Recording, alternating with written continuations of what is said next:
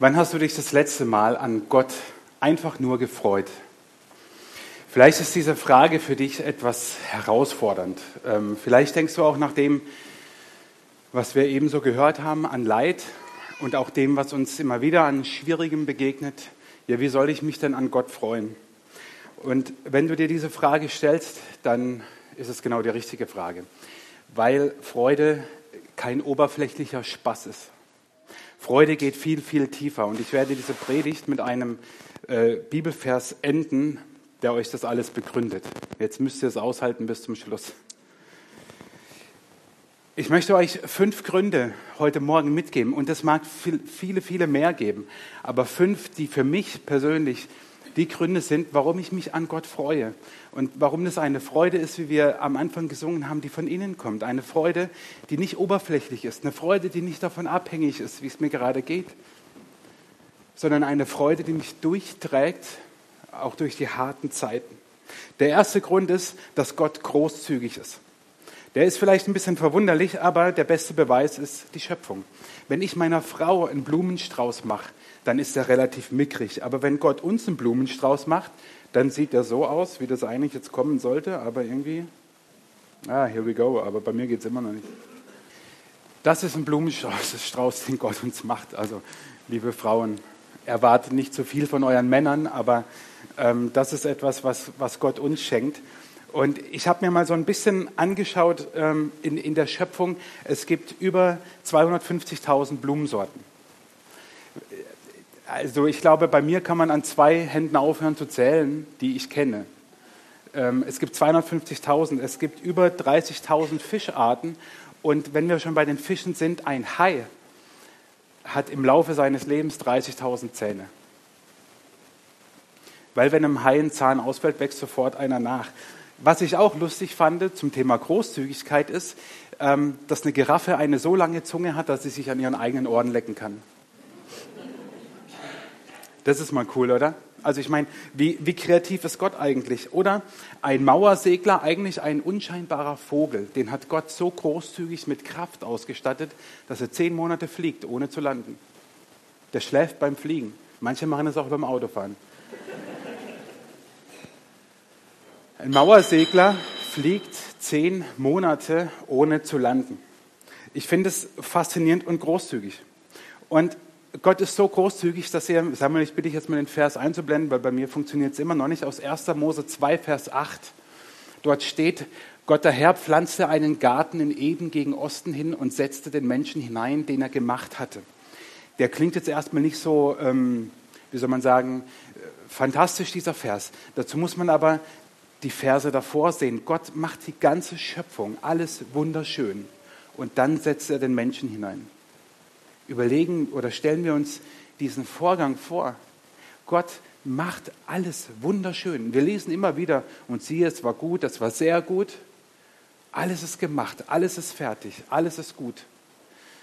Und dann setzt er den Menschen ins gemachte Nest. Oh, hier kommt meine Ersatzfernbedienung. Vielen Dank. Super. Und das finde ich genial. Gott ist der, der uns alles vorbereitet, ohne dass wir etwas dazu tun können ich, ich finde das großzügig von ihm und er bleibt dieser großzügige Gott. Äh, ich habe euch noch so ein Bild mitgebracht, wo ich immer wieder staune, wenn ich so einen See sehe und wenn ich die Berge sehe. Ich, ich komme in Staunen und das hat Gott bereitet, ehe er den Menschen gemacht hat. Das hätte Gott nicht tun müssen, wenn wir nur drei Blumen, fünf Fische und was weiß ich, zehn Baumarten hätten. Und wir könnten, wir wissen es nicht anders, wir würden uns daran nicht stören. Aber Gott hat die, alleine die Schöpfung so grandios gemacht, so vielfältig, weil er uns eine Freude damit macht und weil wir uns daran freuen können und weil es seinen, sein Wesen zeigt, dass er uns hineinsetzt in diese gemachte Schöpfung. Ähm, jetzt musst du deinen Code nochmal eingeben. Technik, die begeistert. Nimm mal den Code raus und dann ähm, will ich euch nämlich gleich nämlich äh, Fotos zeigen, weil die Natur mich immer wieder in Staunen bringt. Man könnte ja sagen, ja meine Güte, wir haben schon alles so oft gesehen. Aber ich bitte euch allein heute, wenn wir schon so schönes Wetter haben, geht aufmerksam durch die Natur. Die Natur, die Schöpfung, sie zeugt von ihrem Schöpfer. Ich kann Menschen verstehen, die sagen, ich kann Gott, vielen Dank, ich kann Gott in der Schöpfung erkennen. Ja, das kann ich auch und ich glaube, das kann jeder. Aber darin erschöpft es sich nicht. Wir werden unsere Gottesbeziehung nicht nur in der Natur leben können, aber dort sehen wir, was Gott alles tut. Und ich musste am Montag selber staunen. Das Foto, was Christoph vorhin gezeigt hat, das war nicht mit Reißer und mir, aber am Montag hat mich Günther mitgenommen. Und ich habe zu, zu Günther in einem Anflug einer geistigen Umnachtung mal gesagt, als wir wandern waren, aber das war eher so spazieren gehen, habe ich gesagt, du Günther, ich würde mal gerne in die Berge und dass du mich an die Grenzen führst. Das Blöde ist, dass Günther das auch wirklich gemacht hat. Und äh, wir dann dort oben waren, also für Günther war es immer noch ein Spaziergang. Ich war ehrlich gesagt dann doch wieder ganz happy, als ich festen Boden unter den Füßen hatte. Aber wenn man dann so auf dem Gipfel ist und diesen Ausblick hat, das nimmt dir niemand mehr, diesen Blick. Und ähm, da erkenne ich, wie großartig Gott ist. Und nochmal, ob er jetzt die Alpen schon so geformt hat, keine Ahnung. Aber das hat Gott gemacht und setzt uns Menschen hinein.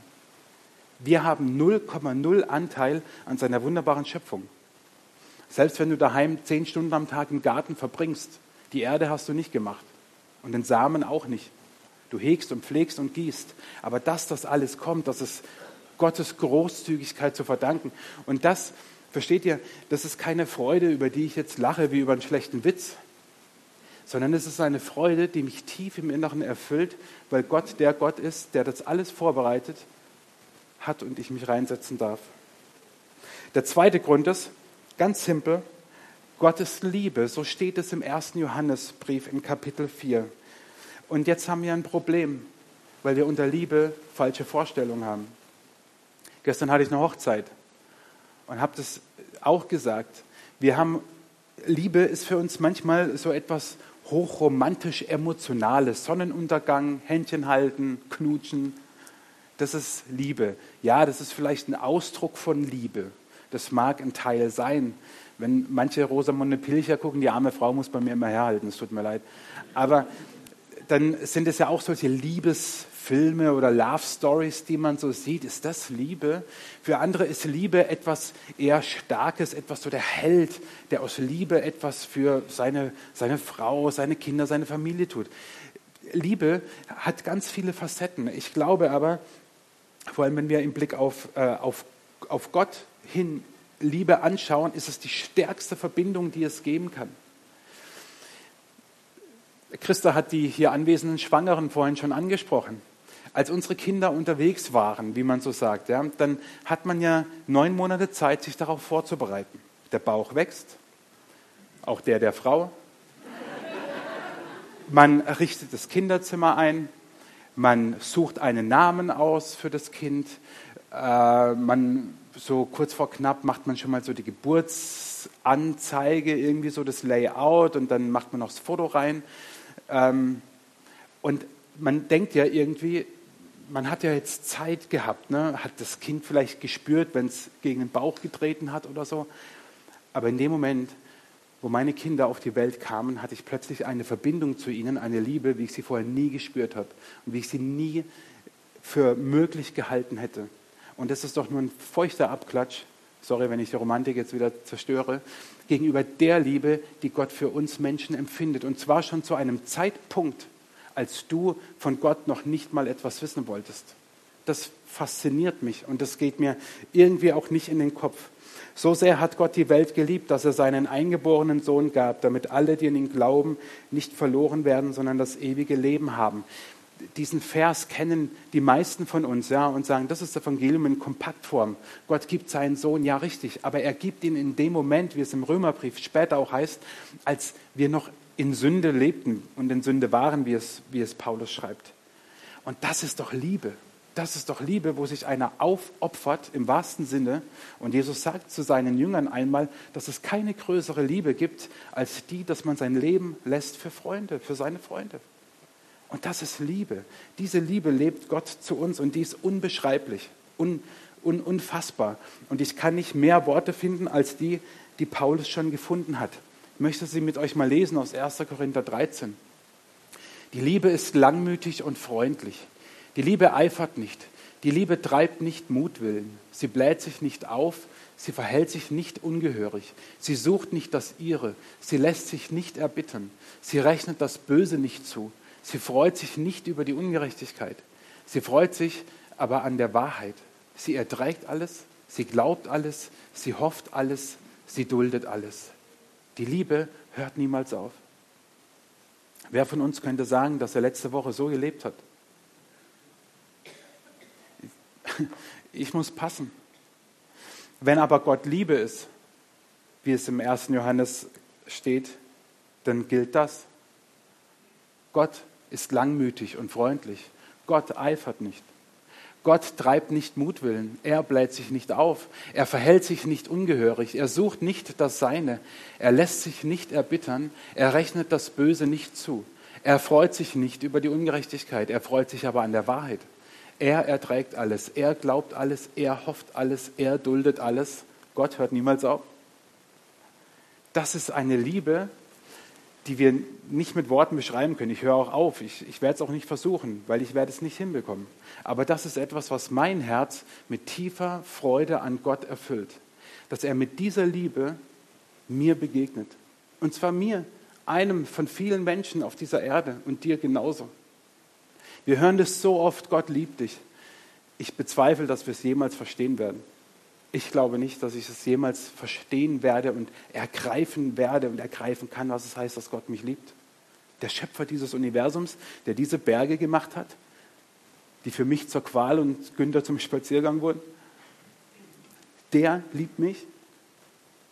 Er sucht die Beziehung zu mir, hat es schon getan, als ich von ihm noch gar nichts wissen wollte. Noch als ich im Mutterleib war, hat er mich geformt und gewollt und wusste, wer ich einmal sein werde. Meine Güte. Und das bei jedem Einzelnen hier, jeder Einzelnen. Ist das nicht ein Grund, sich zu freuen, dass wir so einen Gott haben, dem wir nicht irgendetwas beweisen müssen, sondern der sich für uns zuerst gegeben hat? Und wenn wir schon bei den Floskeln sind, kommt die nächste Floskel. Der dritte Grund. Gott ist gut. Jetzt denkst du, einfacher kann das heute Morgen auch nicht mehr machen. Doch, das ist so einfach, dass wir es immer wieder anzweifeln. Nicht wenige hier, glaube ich, haben in ihrem Leben schon angezweifelt, dass Gott wirklich gut ist. Und wisst ihr, woher das kommt?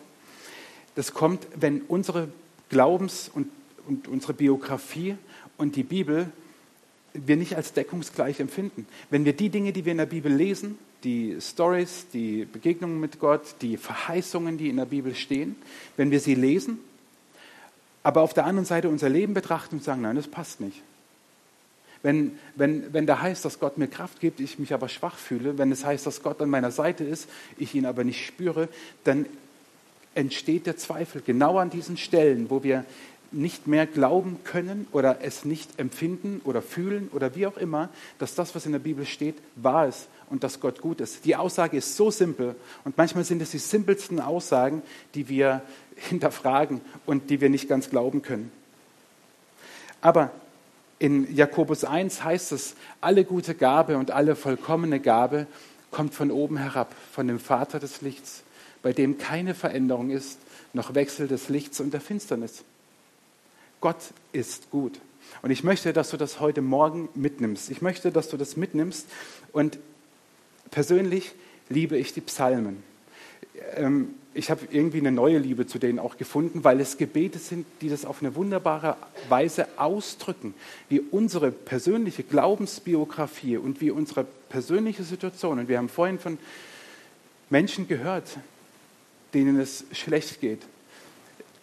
Aber wie Gottes Gutsein und Gottes Güte trotzdem gilt. Und ich möchte euch aus zwei, zwei Psalmen das einmal, einmal vorlesen. Einmal ist das Psalm Psalm 27. Dort betet David, der Herr ist mein Licht und mein Heil. Vor wem sollte ich mich fürchten? Wenn er das so schreibt, dann hat er mit Sicherheit irgendwelche Furchtgedanken. Der Herr ist meines Lebens Kraft. Vor wem sollte mir grauen? Wenn die Übeltäter an mich wollen, um mich zu verschlingen, meine Widersacher und Feinde, sollen sie selber straucheln und fallen. Wenn sich auch ein Heer wider mich lagert, so fürchtet sich dennoch mein Herz nicht. Wenn sich Krieg wider mich erhebt, so verlasse ich mich auf ihn. Eines bitte ich vom Herrn, das hätte ich gerne, dass ich im Hause des Herrn bleiben könne mein Leben lang, zu schauen die schönen Gottesdienste des Herrn und seinen Tempel zu betrachten. Denn er deckt mich in seiner Hütte zur bösen Zeit. Er birgt mich im Schutz seines Zeltes und erhöht mich auf einen Felsen. Und nun erhebt sich mein Haupt über meine Feinde, die um mich her sind. David hat es vielleicht wie kaum ein anderer in Worte fassen können. Klar, bei ihm war es ganz wörtlich die Feinde, die Kriegsheere, er als König, aber er wusste genau, Gott ist gut und er wird all das Schlechte gegen mich, er wird es verwandeln und er wird mich in dieser Zeit, in dieser Phase auch schützen. Ein paar Verse aus Psalm 118. Danket dem Herrn, denn er ist freundlich und seine Güte wäret ewiglich. Können wir das jeden Augenblick unseres Lebens sagen? Wenn nicht, können wir auch nicht einfach sagen, Gott ist gut. Merkt ihr, wie die simpelsten Aussagen manchmal doch nicht so simpel sind? Danket dem Herrn, denn er ist freundlich und seine Güte wäret ewiglich. Es sage nun Israel, seine Güte wäret ewiglich. Es sage nun das Haus Aaron, seine Güte wäret ewiglich. Es sagen nun die, die den Herrn fürchten, seine Güte wäret ewiglich.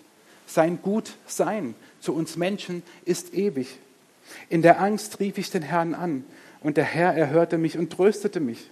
Der Herr ist mit mir, darum fürchte ich mich nicht. Was können wir Menschen tun? Auch in diesem Psalm, Gott ist gut. Wir haben vorhin für manche Menschen gebetet, denen es gerade nicht gut geht. Und vielleicht empfindest du das ähnlich, weil irgendetwas ist.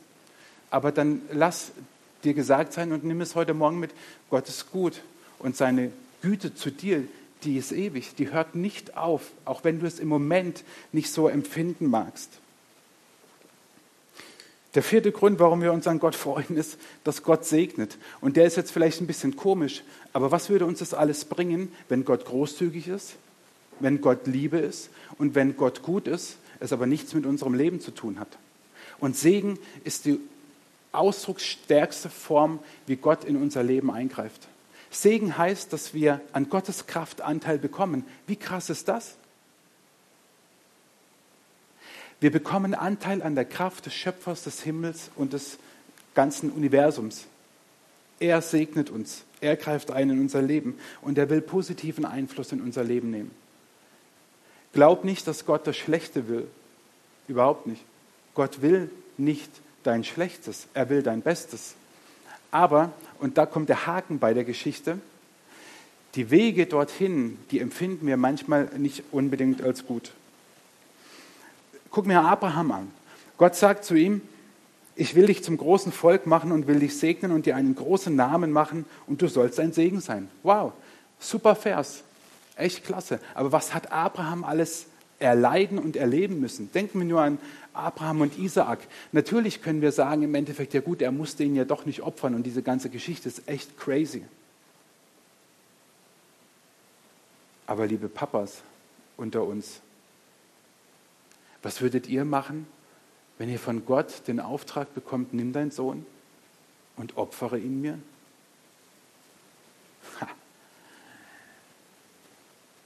Ich würde durchdrehen. Ich glaube, ich würde mich zuerst selber umbringen. Dann müsste ich meinen Sohn nicht opfern. Natürlich ging das gut aus und trotzdem bleiben einige Fragen bei dieser Geschichte. Aber was hat Abraham alles erleben müssen? Oder nehmen wir im Neuen Testament Paulus. Da sagt Gott zu ihm diesen wunderschönen Vers, den wir immer wieder auch zitieren lassen, in meiner Gnade genügen, denn meine Kraft ist in den Schwachen mächtig. Wie viele wissen von uns, was in den beiden Versen davor steht? Und damit ich mich wegen der hohen Offenbarungen nicht überhebe, ist mir gegeben ein Pfahl ins Fleisch, nämlich das Satans Engel, der mich mit Fäusten schlagen soll, damit ich mich nicht überhebe. Seinetwegen habe ich dreimal zum Herrn gefleht, dass er von mir weiche. Wow, kann man irgendwie noch krasser ausdrücken, dass es einem gerade richtig scheiße geht? Entschuldigung. Er spricht vom Satan, von Satans Engel, der ihn mit Fäusten schlägt. Paulus hatte irgendeine eine Krankheit, was es genau war, wissen wir nicht. Aber es hat ihn immer und immer wieder, scheinbar, so klingt es zumindest so, den Boden unter den Füßen weggerissen, dass er sagt, der Satans Engel hat mich geschlagen. Und er hat dreimal zu Gott gefleht. Und es ist nichts passiert. Außer, dass Gott sagt, lass dir in meiner Gnade genügen, denn meine Kraft ist in den Schwachen mächtig. Segen heißt nicht, wir bekommen plötzlich alles, was wir wollen. Weil was wir wollen, ist nicht immer das, was richtig ist. Das ist voll blöd, euch das zu sagen, weil als meine Eltern mir das immer als Kind gesagt haben, war das echt doof. Und wenn ich das heute meinen Kindern sage, dann fühle ich mich auch wie so eine pädagogische Flachpfeife. Aber es ist so. Das, was wir uns wünschen, ist nicht immer das, was das Beste für uns ist. Und Gott segnet. Gott gibt uns Anteil an seiner Kraft. Und das ist für mich ein großer Grund, dass wir uns freuen. Und das bedeutet auch, dass wir manches hinnehmen müssen, was uns nicht so passt. Ich komme darauf gleich nochmal zurück. Das Letzte ist fast schon ein lustiger Punkt. Gott kommt nicht zu spät. Vielleicht soll der mal die Deutsche Bahn beraten. Ich meine was anderes. Der dänische Philosophe, Philosoph und Theologe Søren Kierkegaard, der hat mal, wie ich finde, einen brillanten Ausspruch geprägt, den es inzwischen in vielen Fassungen gibt. Verstehen kann man das Leben rückwärts, leben muss man es aber vorwärts. Und es mag nicht wenige Situationen in deinem Leben auch schon gegeben haben, wo du im Rückblick sagst, es war gut so, wie es war in der Situation aber sagst du, ich will hier raus. Aber sei dir sicher, Gott kommt nicht zu spät. Gott kommt nicht zu spät. Gott ist pünktlich. Und er kommt spätestens rechtzeitig. Aber er greift ein. Würde er das nicht tun, würden wir glauben, dass Gott uns verlässt, dann können wir alles vergessen. Aber es ist nicht so. Gott kommt nicht zu spät. Was es dafür braucht, dummerweise, ist Vertrauen. Vertrauen darauf, dass Gott nicht zu spät kommt. Vertrauen in schwierigen Situationen deines Lebens, dass Gott nicht zu spät kommt. Und Vertrauen wächst aus zwei Dingen. Aus Wissen und aus Belastbarkeit. Was meine ich damit? Wissen ist was anderes als Information. Wissen bedeutet angeeignete Infos. Wissen heißt, mich in der Bibel auszukennen und zu wissen, es gibt unzählige Geschichten, in denen Gott eingegriffen hat in das Leben von Menschen. Und diese Geschichten sind nicht erfunden, diese Geschichten sind real passiert. Und es ist ein Riesenzeugnis, wie Gott in die Menschheitsgeschichte eingegriffen hat. Und nicht nur in der Bibel, über die ganze Kirchengeschichte bis heute, bis zu deinen Zeitgenossen. Vielleicht hat jemand rechts, links, vor, hinter dir gerade könnte dir eine Geschichte erzählen, wie Gott in sein Leben eingegriffen hat. Das passiert heute noch oder du schaust einfach in dein Leben. Und dann ist es nicht nur die Information, Gott ist gut, Gott liebt dich, Gott segnet, Gott ist großzügig, sondern das Wissen, es stimmt. Weil er das in deinem Leben schon getan hat und ich könnte wetten, dass er es in jedem Leben schon getan hat. Und wir vielleicht manchmal nur ein Stückchen in uns hineinhören müssen um es dann wahrzunehmen, wie Gott in unser Leben schon längst eingreift und wir es, wie Kierkegaard sagt, im Rückblick verstehen. Aber leben müssen wir vorwärts und das geht nur im Vertrauen. Und das Zweite ist die Belastbarkeit. Die Belastbarkeit, damit meine ich, dass das alles nicht erstunken und erlogen ist, sondern dass wir uns darauf verlassen können, wenn es zum Beispiel heißt in Psalm 68, gelobt sei der Herr täglich.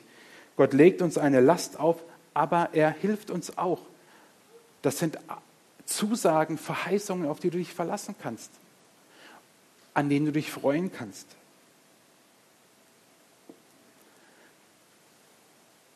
Ich wollte euch fünf Punkte heute Morgen mitgeben, warum wir uns an Gott freuen können. Und ich habe euch gesagt, diese Freude, die geht viel tiefer. Es ist kein oberflächlicher Spaß. Das ist eine Freude, die von innen kommt und die uns ganz tief innen trägt und hält. Und ich habe euch am Anfang gesagt, es gibt einen Bibelvers. Da ist er. Die Freude am Herrn ist eure Stärke. Die Freude am Herrn, nicht der Zweifel am Herrn, nicht das Hadern am Herrn, nicht das Klagen und Jammern am Herrn, sondern die Freude am Herrn ist eure Stärke. Und dieser Vers gilt ich habe zwei Stunden vor dem Gottesdienst den Anruf bekommen, dass heute Nacht mein Vater gestorben ist. Es war abzusehen, ich war am Dienstag noch dort und es war mein Gebet. Es war mein Gebet, dass Gott ihn endlich zu sich ruft. Und ich habe heute Morgen, ich saß noch so in den letzten Zügen, also der Predigt und der Gedanken und kam Damaris und hat das Telefon in der Hand gehabt, meine, meine Mutter hatte mich angerufen und ich habe zu ihr gesagt, er hat es geschafft. Er, er ist jetzt dort, was er immer geglaubt hat. Und ich dachte mir, kann ich über das predigen, was ich da vorbereitet habe? Und ich habe gesagt, ja, ich knicke nicht ein vor dem Tod, weil ich darauf glaub, da, daran glaube, darauf baue und darauf hoffe und vertraue, dass ich meinen Vater wiedersehen werde. Die Freude am Herrn ist eure Stärke. Das heißt nicht, wir müssen als dauergrinsende Menschen durch die Weltgeschichte laufen. Das wäre oberflächlich. Die Freude am Herrn über das, was er für uns ist. Und ihr könntet wahrscheinlich noch selber viele andere Punkte aufzählen. Die Freude daran ist unsere Kraft, ist unsere Stärke in den Tiefen und in den Höhen unseres Lebens. Und ich möchte, dass wir jetzt Gott anbeten aus tiefstem Herzen. Aus tiefstem Herzen darüber, dass er ein Gott ist, der großzügig ist, der dich liebt, der gut zu dir ist, der dich segnet und der nicht zu spät kommt. Verlass dich drauf, vertraue darauf, dass Gott spätestens rechtzeitig kommt. Denn die Freude an ihm, an ihm, das ist unsere Stärke, nichts anderes. Nicht dein Zweifel, auch wenn du jetzt gerade vielleicht in einem Moment bist, wo du sagst, du könntest Gott am liebsten alles Mögliche oder ihn anklagen oder was auch immer. Das ist nicht deine Stärke. Deine Stärke ist die Freude darüber, dass Gott großzügig ist, dass er dich liebt, dass er es gut meint, dass er dich segnet und dass er nicht zu spät kommt. Lasst uns aufstehen und Gott anbeten und ihm die Ehre geben dafür.